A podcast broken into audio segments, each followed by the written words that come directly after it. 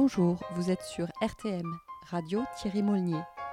C'est l'heure de Libri Chronique, le rendez-vous littéraire proposé par Luna, élève au lycée Molnier de Nice.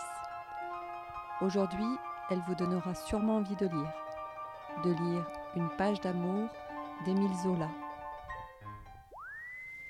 Oyez, oyez, cher auditeur, chère auditrice, amoureux des mots ou brebis égarés, je te souhaite la bienvenue sur cette nouvelle édition de Libri Chronique. Après une brève émission consacrée à une œuvre moderne, je te ramène en douceur sur des rivages littéraires plus classiques, pour évoquer un roman qui ne te dira à coup sûr rien du tout, et qu'il est pourtant enrichissant de découvrir. Aujourd'hui, nous parlons de la violence des passions amoureuses et familiales, d'un tumulte bref, passager, mais dévastateur, qui est, selon moi, l'une des plus belles réussites de son auteur. Aujourd'hui, je te parle d'une page d'amour, un roman d'Émile Zola.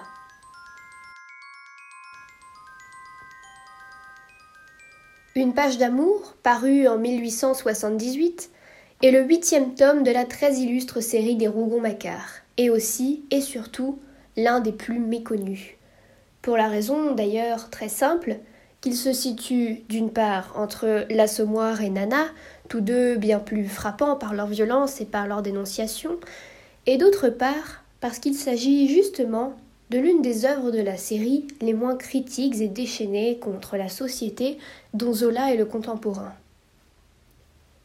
Ce dernier avait peur d'ennuyer le lecteur avec ce roman qu'il avait pensé comme une sorte de pause en demi-teinte, le calme avant la tempête, plus doux, presque comme un rêve.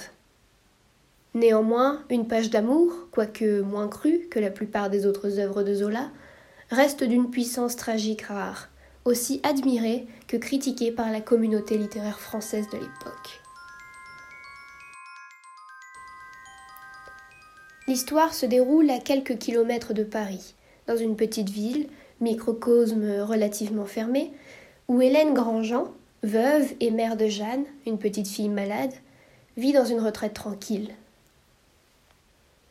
Lors d'une crise nocturne de la petite Jeanne particulièrement brutale, Hélène est secourue par son voisin, le docteur de Berle, mari et père, pour qui elle va nourrir un zèle amoureux dévorant.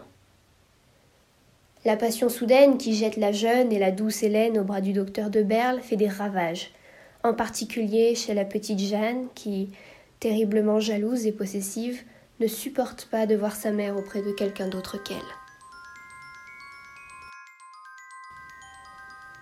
Les thèmes abordés par Zola dans la plupart des autres tomes des Rougon-Macquart se profilent toujours ici, notamment l'hérédité de la maladie de Jeanne, la société bourgeoise et bien sûr élément très important, Paris. Toutefois, à mes yeux, la force de ce roman est beaucoup plus subtile. Elle habite le style qui transforme une histoire d'adultère en déchaînement.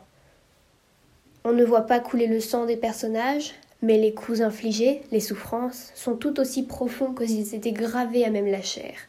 La structure est étudiée et précise, cinq parties de cinq chapitres chacune. Un tableau mouvant de Paris comme reflet des émois, des descriptions sublimes, des personnages complexes, intransigeants, aiguisés comme des lames. Une page d'amour m'a donné l'impression de flotter dans un rêve permanent, d'habiter l'un de ces paysages froids et bleus de Monet, de voir Paris changer sous mes yeux en sentant les personnages vibrer directement sous ma peau. C'est un roman qui porte bien son titre, une page qui se tourne aussitôt qu'elle est amorcée.